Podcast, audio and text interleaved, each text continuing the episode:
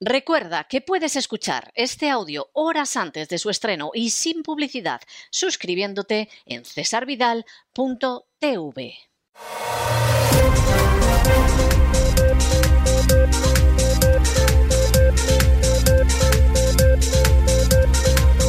Las noticias del día.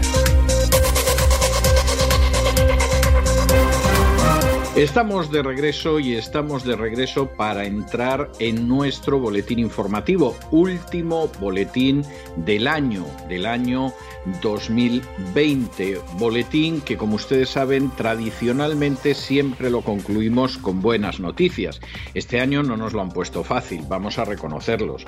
Este año ha sido el año del coronavirus a escala mundial y no tanto por el drama en sí del coronavirus, sino por la manera en que la agenda globalista ha utilizado el coronavirus para avanzar sus planes más siniestros, para quebrar la economía de las naciones y así poderlas someter con más facilidad, para hacer avanzar, por ejemplo, la ideología de género. Y esto no es algo paranoico, ni fruto de la imaginación, ni calenturiento. Recuerden ustedes, lo contamos en su día, cómo George Soros tremendamente ufano, apareció ante los medios de todo el mundo diciendo aquello de que la crisis del coronavirus era la crisis de su vida, porque finalmente le iba a permitir avanzar su siniestra, su inicua, su perversa agenda en todo el mundo. Incluso se permitía en esa entrevista verdaderamente repugnante. En España además hubo medios de comunicación que le dieron cabida, como no podía ser menos, pues en esa entrevista incluso como comentaba cómo Europa tenía que someterse a una deuda perpetua, es decir, la Unión Europea esclavizada ya por los siglos de los siglos, como de hecho parece que quieren los presidentes de México, de la Argentina y del Perú en la última semana.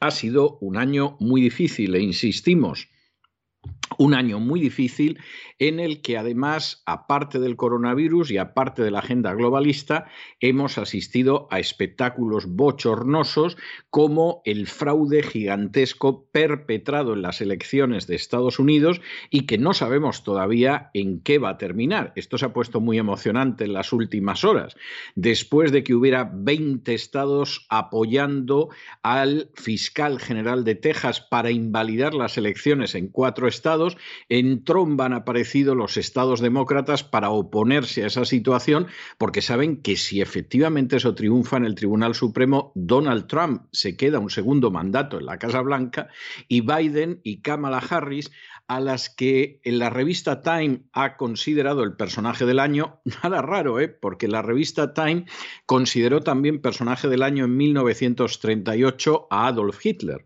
Es decir, el año en que las democracias, Francia y Gran Bretaña para ser más exactos, se rindieron ante Hitler en el contubernio de Múnich, ese año la revista Time consideró a Hitler el hombre del año. Y por cierto, a que no saben ustedes qué personaje fue considerado más veces por la revista Time el hombre del año. El general Franco. Sí, sí, yo sé que alguno habrá tenido ahí un vaído, una sorpresa, eh, en fin, un malestar, un periflux, pero el personaje más aclamado como el hombre del año por la revista Time fue el general Franco, cosa que en España más vale que nos recuerden, no sea que acaben prohibiendo e incluso procesando a la revista Time. Pero volviendo a la cuestión en la que estábamos, este ha sido un año de abrigo y todavía queda pues una parte del mes de diciembre en que se va a decidir quién va a ser presidente de los Estados Unidos, por ejemplo. Y si se consagra el fraude electoral como manera de llegar al poder o por el contrario la legalidad triunfa, la supremacía de la ley tan imbricada, tan entrelazada, tan entretejida con el espíritu americano y aquí los perpetradores del fraude pierden y además el Tribunal Supremo dicta una sentencia que en última instancia impide el fraude ya por los siglos de los siglos. Esa pelota está en el alero. Pero eso indica hasta qué punto este año ha sido un año difícil. Posiblemente ha sido el gran año para la agenda globalista, aunque gracias a Dios haya quedado parada en bastantes aspectos y muchos tengamos la esperanza de que en el 2021 coseche derrotas. Nuestro boletín de hoy es un boletín en positivo. Seguimos insistiendo, lo hemos dicho en el editorial, que somos conscientes de lo que ha sido este año 2020, que ha sido un año muy duro y muy difícil, pero al mismo tiempo no podemos dar solo esa imagen porque este año ha sido un año también un año verdaderamente bueno en otros aspectos, en otras situaciones. Por ejemplo, ha sido muy bueno para el programa La Voz. Ha sido, podríamos decir, un gran año, casi nos atrevemos a decir que el mejor año. Y no solo porque en el curso del final de la primavera, inicio del verano, a través de ese crowdfunding periódico que convocamos todos los años, se pudiera anunciar que iniciábamos esta séptima temporada de La Voz, sino porque gracias a una idea genial del genial Isaac Jiménez decidimos crear nuestra propia plataforma cesarvidal.televisión que permite, mediante una suscripción de 6 euros o 7 dólares al mes, 60 euros 70 dólares al año, tener acceso no solo a nuestro programa de radio sin anuncios y antes que nadie, sino además a una serie de contenidos adicionales, contenidos, dicho sea de paso, entre los que se encuentra el gran reseteo, las columnas de la sin razón, Camino del Sur y más programas que Dios mediante anunciaremos a principios del año 2021 pensábamos que teníamos que efectivamente construir una trinchera frente a la censura. No cabe la menor duda de que lo hicimos en el momento adecuado. Ya saben ustedes que YouTube nos censuró durante una semana entera y esta semana advirtió que aquellos que hablaran de fraude electoral en las elecciones presidenciales de Estados Unidos los iban a sacar, pero lo cierto es que en YouTube el éxito que ha tenido la voz ha sido espectacular. Estamos ganando unos 25.000 suscriptores por mes, estamos en estos momentos rozando los 168.000 suscriptores y eso a pesar de que continuamente YouTube o nos censura el contenido o nos desmonetiza el contenido o hace lo que le parece. Donde más crecimiento hemos tenido ha sido en la plataforma de difusión de podcast iVoox y hemos pasado nada más y nada menos que de estar entre los 20 primeros podcasts a estar en el número 6. Por cierto, en categoría de noticias y política estamos el número 1.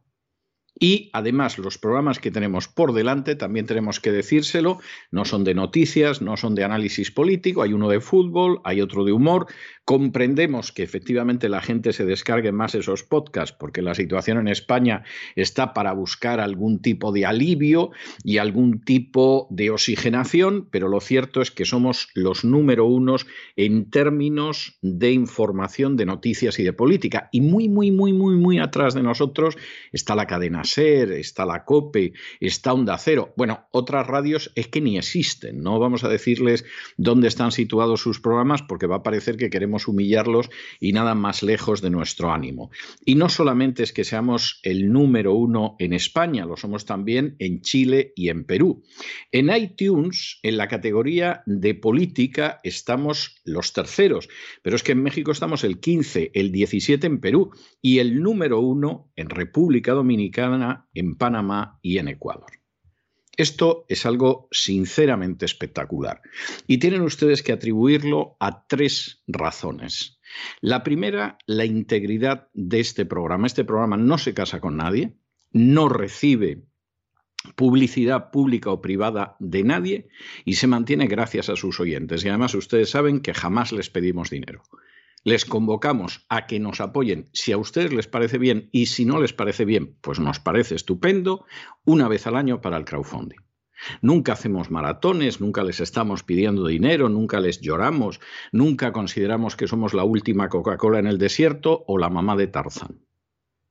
Y es el hecho de la integridad que efectivamente siempre nos hemos mantenido en la lucha por la verdad y por la libertad lo que ha permitido que llegáramos hasta aquí. La segunda razón es el equipo de la razón, de, la voz. El equipo de la voz es un equipo absolutamente extraordinario, empezando por su productor, que es Isaac Jiménez, continuando por su subdirectora, que es María Jesús Alfaya, concluyendo con Lorenzo Ramírez, es un equipo absolutamente excepcional. Muy mal pagado, tengo que decirles, pero absolutamente excepcional. De primerísimo nivel, como lo son también sus colaboradores en áreas como la literatura, la economía, la psicología, etcétera, etcétera. Y la clave del éxito de la voz no solamente es la integridad, sino además la enorme profesionalidad de su equipo y de la gente que colabora en este programa. Y en última instancia, y esto lo reconocemos de la manera más humilde posible, last but not least, es decir, lo último mencionado, pero no lo menos importante o lo último en importancia, porque siempre hemos confiado en Dios para llevar a cabo este cometido. No hemos confiado en instancias humanas, como podían ser los partidos, los sindicatos, las confesiones religiosas, las ONGs, las organizaciones internacionales o cosa parecida. Pero siempre hemos tenido desde el primer día una enorme confianza en que si lo que hacíamos era íntegro, era profesional, era honrado, efectivamente Dios nos ayudaría en medio de los tiempos más difíciles. Lo ha hecho hasta ahora y no va a dejar de hacerlo en el futuro. Y esas son las claves de nuestro éxito. Nosotros no contamos con grandísimos equipos, como sucede con otros programas en todo el mundo, no solo en España. No contamos con un director de programa que gana centenares de miles de euros. Vamos, eso, es absolutamente impensable. Desde luego, no contamos con docenas de colaboradores bien pagados, ni muchísimo menos, pero sí hemos mantenido esa integridad esa profesionalidad, ese amor a la libertad, ese amor por la verdad, esa fidelidad a nuestros oyentes, porque hay que informarles de aquellos que otros ocultan y que verdaderamente les afecta, pero que otros esconden. Y por supuesto, siempre hemos confiado en Dios en todas estas situaciones. Y por eso, incluso a través de este año tan rematadamente difícil que ha sido el 2020, vemos que los frutos recogidos son extraordinarios. Y tenemos que decirlo sin un átomo de orgullo, de soberbia, de jactancia, porque pensamos que aquí hay muchos elementos que se han movido, pero al mismo tiempo con una enorme gratitud porque gracias a ustedes, gracias a este equipo, gracias a Dios, podemos seguir un año más y este año, al menos en lo que respecta al programa La Voz, no ha sido un programa desastroso, sino todo lo contrario. Ha sido un año en el cual finalmente en tiempos de crisis se produce una clara visión de lo que es negro y lo que es blanco y los grises resulta que son muy difíciles de mantener. En fin, examinamos estas y otras noticias positivas con la ayuda indispensable de María Jesús Alfaya. María Jesús, muy buenas noches. Muy buenas noches, César. Muy buenas noches a los oyentes de la voz. Para variar, hoy les vamos a dar noticias positivas que han acaecido a lo largo de este año. Queremos hacerlo antes de hacer un pequeño alto en el camino para regresar muy pronto. Tenemos que darles las gracias, antes de nada, por el gran crecimiento que ha tenido el programa La Voz, éxito en índices de audiencia. Y además nos congratulamos del nacimiento del canal cesarvidal.tv. Un gran año para la voz de César Vidal, en previsión de la censura que los magnates de Silicon Valley iban a imponer en las redes sociales que controlan, nos adelantamos y lanzamos nuestra propia plataforma, César Un canal de distribución de contenidos imitando el modelo de negocio de Netflix por una suscripción de 6 euros al mes o 60 al año. De este modo tendrá acceso a contenidos de nuestro programa de radio antes que nadie y sin censura y a programas exclusivos. A pesar de que las apps para teléfonos móviles que estamos preparando y para tablets no van a estar disponibles hasta enero dentro de nada, esta plataforma ha tenido muy buena acogida desde su inicio, no para de crecer, mostrando el compromiso de nuestros oyentes con la libertad de expresión. Todos nuestros programas exclusivos pueden encontrar en este canal César Vidal TV, como Camino del Sur, El Gran Reseteo o la columna de la Sin Razón. Estos programas exclusivos están entre los contenidos más descargados por nuestros suscriptores. Pero nuestro canal de YouTube no se queda atrás, gana unos 25.000 suscriptores cada mes.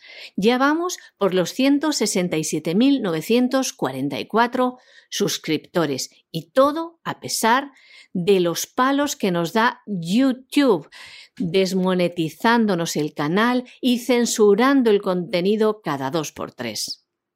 Donde más crecimiento hemos tenido el equipo y los programas de la voz ha sido en la plataforma de difusión de podcast española Evox, ya que de estar siempre entre los 20 primeros podcasts españoles más escuchados, acabamos el año manteniendo el puesto número 6, pero nos situamos en primer lugar en España como programa de actualidad informativa, liderando el ranking.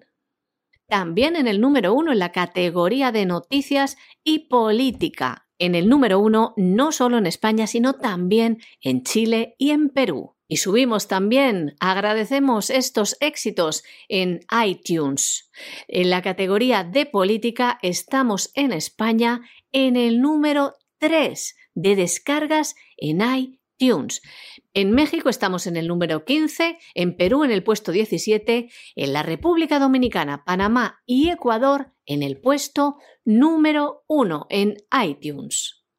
La voz de César Vidal, como ven, quiere ser escuchada. Gracias a todos nuestros oyentes por su apoyo, porque este éxito también es suyo.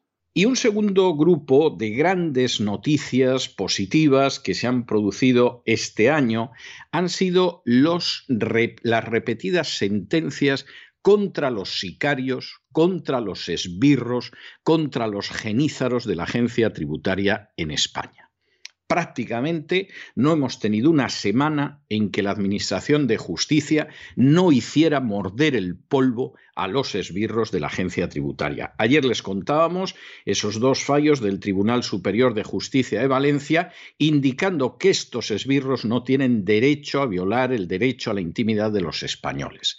Aunque eso sí, insistíamos en que la sentencia se quedaba corta porque tendría que haber sentado en el banquillo a esos sicarios, haberlos enjuiciado, haber embargado sus bienes y enviarlos a prisión, que es lo que esperamos que algún día suceda en España.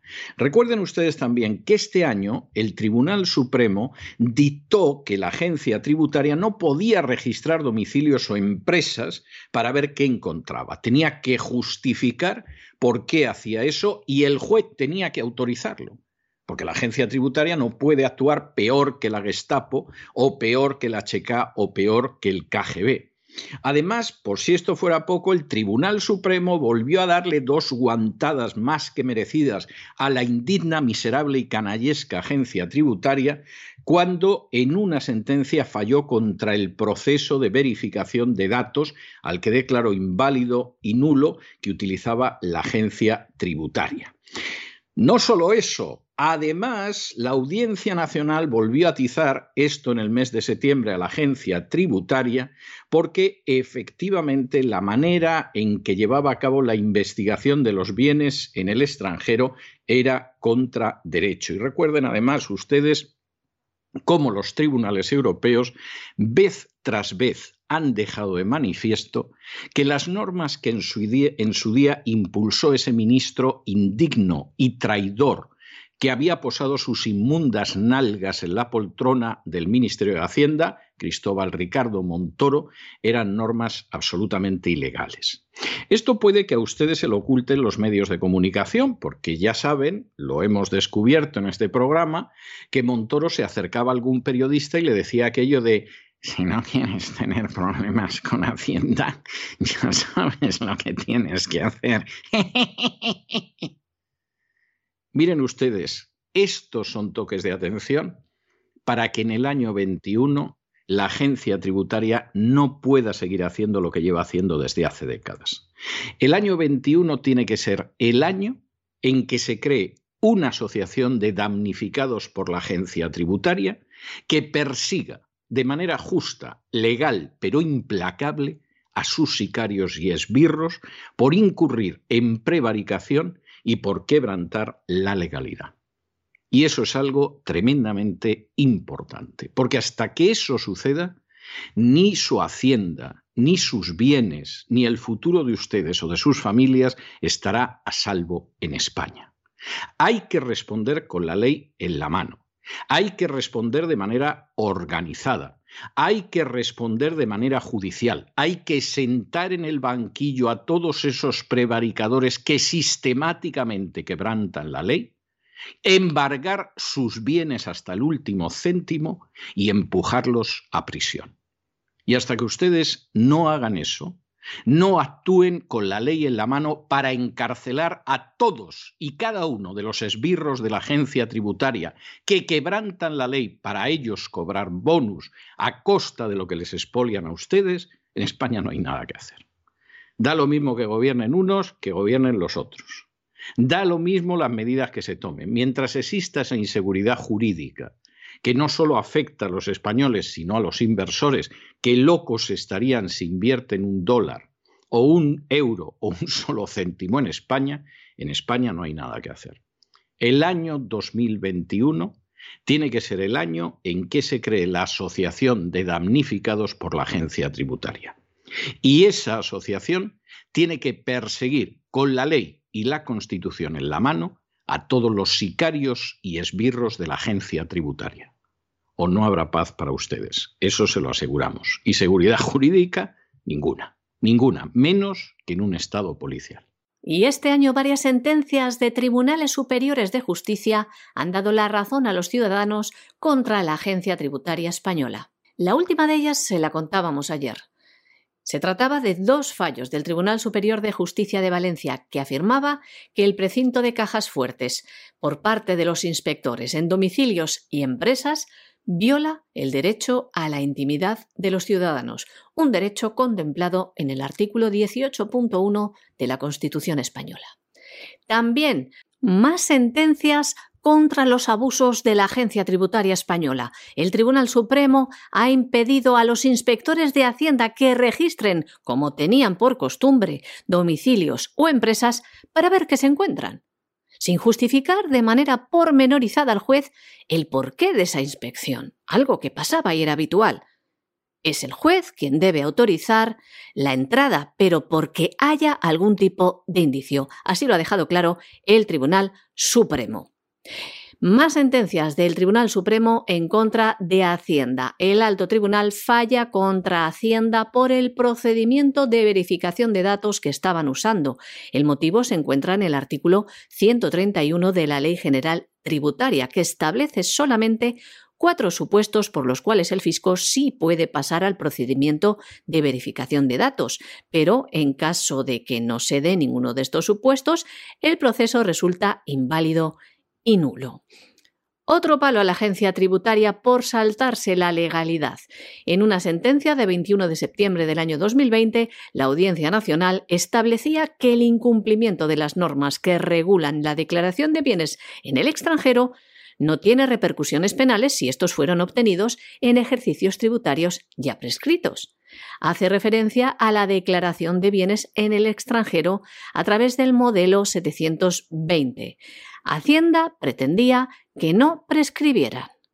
Además, recordamos, el año pasado la Comisión Europea abría un expediente a España porque las sanciones precisamente de este modelo 720 vulneraban la libre circulación de capitales y también consideraban desproporcionado el régimen sancionador. Y es que en muchos casos que se llevaron a los tribunales, el monto total de las sanciones impuestas por la Agencia Tributaria Española superaba al dinero que los ciudadanos habían depositado en el extranjero. Como ven, este es el resultado si un ciudadano no se queda cruzado de brazos, si actúa contra las injusticias y el abuso de la agencia tributaria, al final se hace justicia. Y nos vamos a Hispanoamérica y ha habido buenas noticias, aunque a algunos les cueste creerlo, en Hispanoamérica durante este año. Pero es que les vamos a dar una noticia de esta semana muy buena, que es el hecho de que en México el Estado de Querétaro aprobó una ley del Plan Estatal de Desarrollo que incluía la perspectiva no de género, sino la perspectiva de familia. Esta es una ley pionera esta es una ley precursora, esta es una ley que puede verdaderamente marcar todo un hito, no solo en México, maravilloso país al que queremos entrañablemente, sino en el conjunto de Hispanoamérica. Basta de estar combatiendo a la defensiva frente a la agenda globalista, frente a la ideología de género. Ha llegado el momento de pasar a la ofensiva. Y este tipo de normas son un tipo de normas que pueden resultar absolutamente decisivas en el futuro. Esperemos que el año 2021 sea el año de las leyes con perspectiva de familia. Y en México les tenemos que dar una muy buena noticia que ojalá se extienda a otros estados mexicanos, a otros países americanos y europeos. Y es que hace nada, este miércoles, el 9 de diciembre, el Congreso del Estado de Querétaro aprobó una modificación del Plan Estatal de Desarrollo para incluir la perspectiva de familia. Como ven, parece que lo que solo existe es la ideología de género, la perspectiva de género con la que nos quieren adoctrinar. De este modo, se trata de la primera vez en la que la región latinoamericana se aprueba una ley que reconoce la perspectiva de familia. La exposición de motivos explica ampliamente los motivos de esta ley, que no son otros que el reconocimiento de la familia como célula básica de la sociedad, como factor de estabilidad social y de desarrollo personal. Se llama la ley Méndez por su autora, la diputada local Elsa Méndez. Esta diputada explica que la familia es una institución de utilidad pública porque garantiza la continuidad de la sociedad, permite la transmisión de valores y conocimientos, garantiza los cuidados y seguridades de los más vulnerables y fomenta la corresponsabilidad entre la paternidad y la maternidad. Es decir, la familia es una institución que a todos interesa proteger porque colabora como ninguna en el bien común o en el interés general. Eso implica que el Estado, de manera subsidiaria, debe colaborar con la familia para ayudarla a cumplir con sus funciones sociales fundamentales, apoyando, entre otras cosas, la conciliación con la vida familiar. Esta diputada valiente, Elsa Méndez, que llevará su nombre en la ley, la ley Méndez, también decía que se hace necesaria una política con perspectiva de familia que tenga a la familia como eje central de las políticas públicas, desde una perspectiva antropológica, política y económica. La ley explica que por todo esto se hace necesaria una política con perspectiva de familia que tenga la familia como eje central de las políticas públicas, desde una perspectiva antropológica, política y económica, explica la ley. Y eso implica, continúa, que la familia sea el eje transversal de la política, es decir, la política fiscal y de vivienda, la educativa y la social, y hasta las decisiones deportivas deben de tomarse con perspectiva de familia, asumiendo que la familia es el centro de la política y el principal colaborador del bien social. La exposición de motivos llega a afirmar no haber aprobado esta ley habría sido una omisión legislativa, porque el artículo 4 de la Constitución Política de los Estados Unidos Mexicanos establece que las leyes protegerán a la familia. Igualmente se afirma que las familias tienen derecho a un hogar, reconociendo implícitamente a la familia como comunidad de derechos y obligaciones. Y noticia verdaderamente espectacular la que se produjo hace apenas un par de semanas, hace apenas medio mes, cuando más de dos millones de argentinos se lanzaron a la calle, en su mayoría por iniciativa de organizaciones evangélicas a la que se sumaron católicos y gente de buena fe que querían defender las dos vidas, precisamente contra la aprobación de la ley del aborto. Es curioso que después de 20 horas de debate, esta madrugada la Cámara de Diputados de Argentina aprobara el proyecto de ley para la legalización del aborto, pero ahora pasa al Senado. Y recuerden ustedes que hace dos años, en el 2018, el Senado tumbó una iniciativa similar. Las cosas están enormemente igualadas, enormemente igualadas dentro de lo que es el Senado argentino. Esperemos que este año 2020 se pueda despedir con una gran noticia, y es que por segunda vez los partidarios del genocidio masivo, como reconocía el ministro de Sanidad argentino, que decía es que lo que hay dentro del vientre de la madre no puede ser humano, porque si fuera humano este sería el mayor genocidio de la historia de la humanidad, pero claro, no puede ser, porque hay naciones democráticas que lo permiten. El razonamiento es de una especiosidad que verdaderamente da pánico, pues es que verdaderamente esperemos que el Senado lo tumbe por segunda vez porque esto sería el inicio de ese genocidio también en Argentina, país que lamentablemente se ha rendido en los últimos años más de una vez a la agenda globalista por culpa de su pésima situación económica, pésima situación económica que han utilizado los que pilotan la agenda globalista para privar a la Argentina de libertad, para privar a la Argentina de soberanía, para privar a la Argentina de independencia y para intentar imponerle una agenda antifamiliar, una agenda antivida y una agenda de esclavitud. Y en numerosas ocasiones los argentinos han salido a las calles para defender la vida en 250 ciudades del país y contra el proyecto de legalización del aborto, un proyecto anunciado por el gobierno de Alberto Fernández, un proyecto criminal que permitiría la interrupción del embarazo hasta la semana 14 de gestación.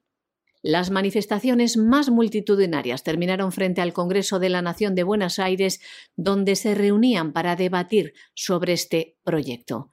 Desgraciadamente, tenemos que decir que hace unas horas la Cámara de Diputados de Argentina aprobaba, tras 20 horas de debate, el proyecto de ley para la legalización del aborto. Ahora pasa el Senado Aún queda esperanza porque el Senado ya tumbó una iniciativa similar en el año 2018. Y otra buena noticia que pasaba por Hispanoamérica y que tiene que ver con la agenda globalista. El Tribunal Supremo o la Suprema Corte de Justicia de México rechazó el intento de despenalizar el aborto. Era un proyecto del ministro José Luis González Alcántara Carrancá que pretendía que se modificara el Código Penal y que finalmente el aborto se despenalizara en cualquier caso, pero lo cierto es que al final, de nuevo, la acción de los ciudadanos impidió esa legalización del aborto. De nuevo, grandísima noticia. Este ha sido un año muy duro, pero no olviden ustedes que en medio del fragor de la batalla, en medio del confinamiento, en medio del auténtico tsunami de noticias falsas a que se les ha sometido, también ha habido victorias importantes y aunque los medios de comunicación las hayan acallado, sin embargo nosotros tenemos que recordarlas. Más noticias positivas en Hispanoamérica, esta vez en México, ¿Qué han pasado? Este año, grupos pro vida celebraron que la Corte Suprema de Justicia de México rechazase el intento de despenalizar el aborto. Más de 200 legisladores de todos los partidos, así como más de 200 juristas mexicanos, expresaron su rechazo al intento de abrir las puertas a la despenalización del aborto en todo México. Y lo presentaron a la Corte Suprema de Justicia de la Nación. Y esto surtió efecto porque al final la Corte Suprema se manifestó con cuatro votos en contra y uno a favor, la primera sala de la Suprema Corte de Justicia de la Nación desechó el proyecto del ministro José Luis González Alcántara, que pretendía ordenar al Congreso de Veracruz modificar su código penal para despenalizar el aborto bajo cualquier circunstancia. Y también en el plano internacional hubo muy buenas noticias. Por ejemplo, la Organización de Naciones Unidas intentó presionar a los países miembros para que garantizaran la legalización del aborto total de acuerdo con la Agenda 2030. Esta era la historia, la excusa, como no fue precisamente que había una epidemia de coronavirus. Qué enorme fracaso el de Naciones Unidas, que el único documento que aprobó durante toda la epidemia de coronavirus fue un documento vergonzoso, bochornoso, vergonzante, rezumante de ideología de género, en el que se decía que el coronavirus afectaba más a las mujeres que a los hombres, mentira. Pero aunque hubiera sido así, ¿eso qué significaba? ¿Que también los hombres tienen la culpa del coronavirus? Y segundo, que había que permitir, que había que insistir, que había que garantizar que se pudieran seguir perpetrando abortos durante la epidemia de coronavirus, aunque otros servicios médicos no pudieran atender a los ciudadanos. Acabar con vidas inocentes era mucho más importante que poder atender a enfermos. Bueno, pues al final esto hizo que en un momento determinado en la ONU, a pesar de las presiones, no se pudiera aprobar el documento. ¿Quiénes se opusieron? Pues se opusieron las naciones con presidentes patriotas. Se opuso Estados Unidos, cuyo presidente era entonces Donald Trump y lo sigue siendo y no sabemos si lo va a ser otros cuatro años. Se opuso la Rusia de Vladimir Putin y se opusieron multitud de naciones africanas que no tienen la menor intención de volver a convertirse en colonias, esta vez de una serie de poderes que pueden ser todavía más despiadados que los poderes coloniales europeos. Grandísima noticia, que no se les pase. La ONU intenta todo para llevarnos a esa Agenda 2030 cuyo representante en España es el comunista Pablo Iglesias. Pero la realidad es que ha habido victorias en este año 2020. Recuérdenlo o sépanlo, porque los medios de comunicación han hecho lo posible, porque efectivamente ustedes no lo sepan y porque al final alcen los brazos rindiéndose pensando que no hay esperanza y que es imposible parar esa marea. Esa marea se ha parado en muchos sitios, con éxito. Y nosotros haremos todo lo posible porque ustedes lo sepan y lo recuerden, porque esa es una de las razones para la esperanza el día de mañana. La ONU trató de presionar a los países miembros para que garantizasen la legalización del aborto total, el fin que estuviera impuesto en el año 2030. ¿Le suena el año? El de la Agenda 2030. Y todo con la excusa de la pandemia del coronavirus. Pero la población se movilizó, asociaciones, plataformas, recogieron firmas para que cesaran las presiones. Tanto el Estados Unidos de Donald Trump como la Rusia de Putin, pasando por el grupo africano, se enfrentaron también a estas presiones de la ONU para imponer el aborto total. Al final, por falta de consenso, la mesa de la Comisión de Población y Desarrollo de la ONU tuvo que retirar el párrafo relativo al compromiso de los Estados para garantizar el aborto en el año 2030. De este modo, se evitó que la cultura de la muerte se impusiera en el mundo por mandato de la ONU. Y concluimos este boletín especial del último día de la razón del año con una noticia que veníamos anunciándolo y que el presidente Trump dejó entrever a principios de esta semana y es que iban a pasar grandes cosas los días 8 y 9.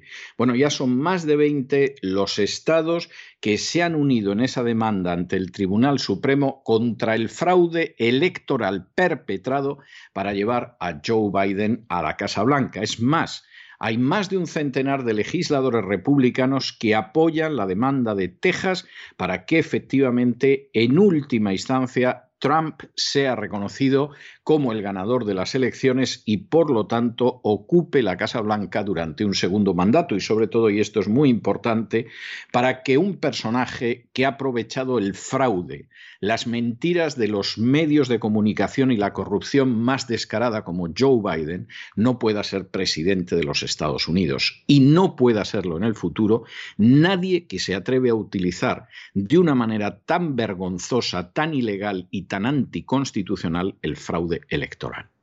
Esta es una batalla, lo hemos dicho, y seguramente, aunque nos vamos hoy de vacaciones navideñas, vamos a tener que estar volviendo de vez en cuando en el curso de las vacaciones para informarles sobre esto. Esta es una cuestión que va mucho más allá de los Estados Unidos o de quién va a ser el inquilino de la Casa Blanca en los próximos cuatro años.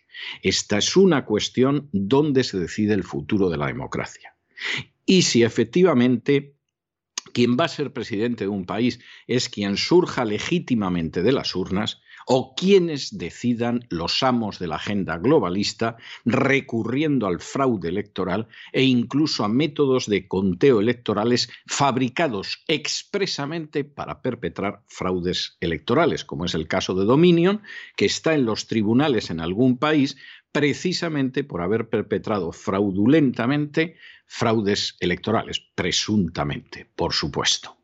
Y con esto hemos llegado al final de nuestro boletín de hoy. Y Donald Trump no se ha quedado de brazos cruzados porque la democracia y la libertad de los Estados Unidos están en juego. Ante las pruebas evidentes de fraude electoral en los Estados Unidos, donde han prosperado numerosas demandas contra estados por irregularidades probadas en las votaciones, la maquinaria para evitar que los Estados Unidos pierdan su independencia se ha puesto en marcha. Los motores, los abogados de Donald Trump.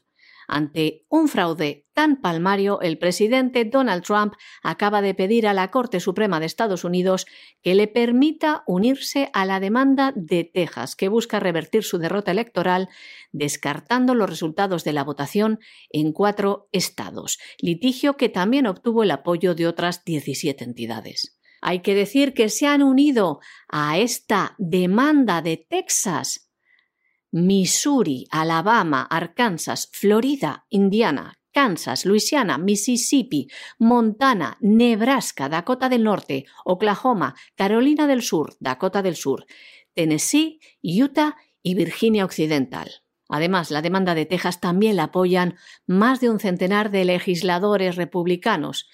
Pretenden así que se haga justicia y revertir los resultados de las elecciones fraudulentas. María Jesús, muchas gracias por todo, muy buenas noches, que tengas unas fiestas lo más felices posibles porque te las has ganado, te las has merecido y realmente has tenido un año en esa segunda parte de la temporada sexta y en esta primera parte de la temporada séptima verdaderamente colosal. Muchas gracias, María Jesús. Muchas gracias, César. Te deseo también que pases unos días maravillosos, que descanses así como también les deseo lo mejor a todo nuestro equipo y nuestros queridos oyentes. Y ustedes ya lo saben, no se nos vayan, no se nos vayan porque aquí todavía queda tela que cortar en este programa, que insistimos, es el último del año 2020, pero es que estamos seguros de que nos va a tocar volver durante este periodo vacacional en más de una ocasión, por ejemplo el martes, para tener un programa especial sobre presupuestos con don Roberto Centeno, por supuesto, para cuando se sepa qué pasa con la presidencia de Estados Unidos, regresaremos de las vacaciones a contárselo. Y en cualquiera de los casos ustedes ya saben que ahora regresamos con nuestro despegamos en versión abreviada de todos los viernes y después tenemos a una invitada muy especial. Muy especial porque les va a anunciar el estreno de una obra de teatro muy especial la semana que viene. No se lo pierdan, que les garantizamos que merece la pena. Regresamos enseguida.